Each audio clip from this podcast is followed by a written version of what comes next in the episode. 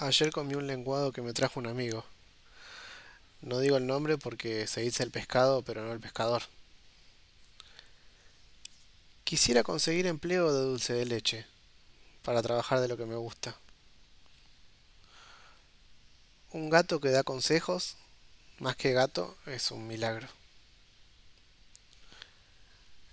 Es horrible el momento en el que te das cuenta de que el horno está de nuevo para bollos. Hay pelotudos que se creen importantes y hay pelotudos importantes. Lo que daría por ser ex compañero de Woz y en el reencuentro por los 10 años preguntarle, como si estuviera sorprendido, ¿sos Woz? Menos mal que las verdulerías no suelen tener distintos tipos de acelga, porque si no te preguntarían, ¿qué acelga?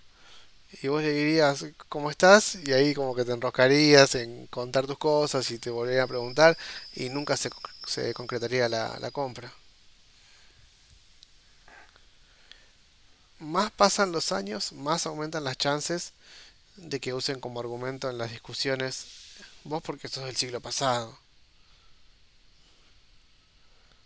Dale, boludo, ¿cómo no vas a confiar en mí? Si te conozco desde la primera dosis.